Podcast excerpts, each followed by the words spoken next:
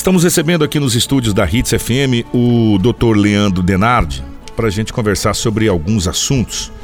É, partindo do princípio dessa brincadeira macabra, a gente pode partir desse, acho que desse pressuposto, né, doutor, que é essa essa nova situação que surgiu para preocupar um pouco mais os pais, que é o tal da baleia azul.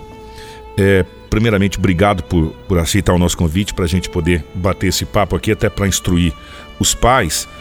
Doutor, é, como que o senhor está enxergando essa, essa nova situação que os pais estão vivendo agora, principalmente com seus filhos pré-adolescentes e adolescentes, com essa brincadeira da tal da baleia azul? Obrigado pela presença. Obrigado, eu que agradeço é, a oportunidade da gente estar tá novamente conversando é, sobre temas é, importantes é, que, que estão né, é, aparecendo ou reaparecendo muitas vezes, Kiko.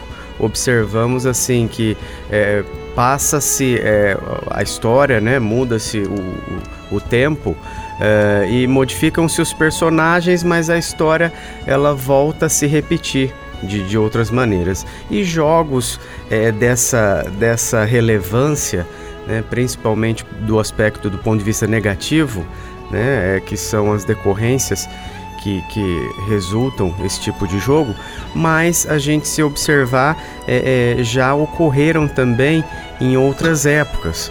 E, e, é algo importante e que é dever nosso a gente estar tá alertando os pais, conversando, trazendo a informação que é a melhor maneira de, de lidarmos com a questão. Eu vejo de, de uma maneira é, muito preocupante é, situações como essa da, do, do, do jogo, né, da, da baleia azul, que se caracteriza por uma série de desafios, aproximadamente 50 desafios, né? É, que vão desde assistir filmes de terror, ouvir músicas é, é com um cunho mais pesado, mais melancólico, até é, a automutilação e chegando por fim no desafio final que seria o autoextermínio, o suicídio. É, então é muito preocupante. É, haja vista que muitos jovens acabam adentrando e interagindo é, nesses tipos de jogos e muitas vezes não conseguem lidar é, com esse tipo de situação, que são conduzidos por pessoas já mais instruídas, pessoas adultas e que acabam direcionando esses adolescentes, induzindo ou até ameaçando, coagindo eles a não desistirem desse jogo. Vamos tentar entrar na cabeça do curador desse jogo. É meio difícil, mas isso, o que leva uma pessoa a saber que ela vai induzir uma outra pessoa às vezes até cometer algum crime e a se matar. Isso não, não chega a ser uma, uma megalomania, uma psicopatia, doutor? Sem dúvida, é, é, é uma atitude perversa né, do ponto de vista psicológico, psicopatológico. Uh, alguém que possa influenciar, coagir, ameaçar uma outra pessoa a cometer algum tipo de ato que ela não queira, ou mesmo é, que ela seja induzida, é, que ela faça sem questionar, mas que seja é, para ocasionar em situações é, negativas, situações ruins que vão trazer algum tipo de dano para ela, seja do ponto de vista é, psicológico ou físico, emocional também, é, sem sombra de dúvidas, é uma atitude né, é,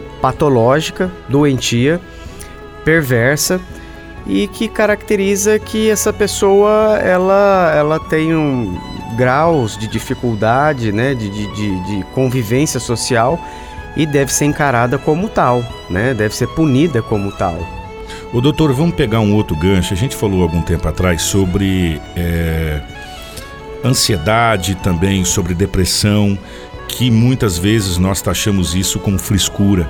E hoje a gente vê também nas redes sociais pessoas que taxam essa, essa situação até com chacota, né? Tipo, ah, dá um cabo de enxada, dá não sei o que, tal. Isso é perigoso? É muito perigoso, extremamente importante, Kiko, a, a sua chamada para que a gente possa conversar sobre isso, porque depressão não é frescura.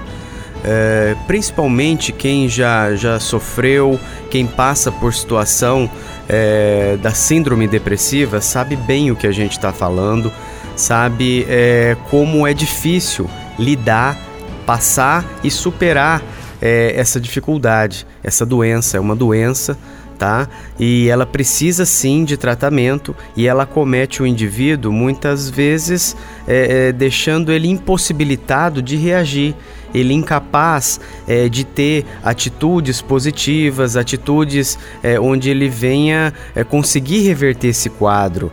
Né? A gente pode é, ver um quadro muito caracterizado por essa, esse aspecto da depressão é o isolamento social, é a pessoa é, com apatia, sem ânimo e sem desejo é, de, de fazer as suas atividades diárias, de, de procurar atividades de lazer, de trabalho, enfim é, ela deixa o indivíduo estagnado, é, abatido profundamente.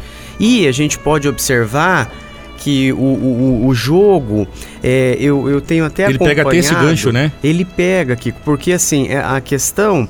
E, e tem até muitos profissionais que estão discutindo isso. Será que o problema é o jogo ou é o indivíduo fragilizado que vai buscar esse tipo de jogo?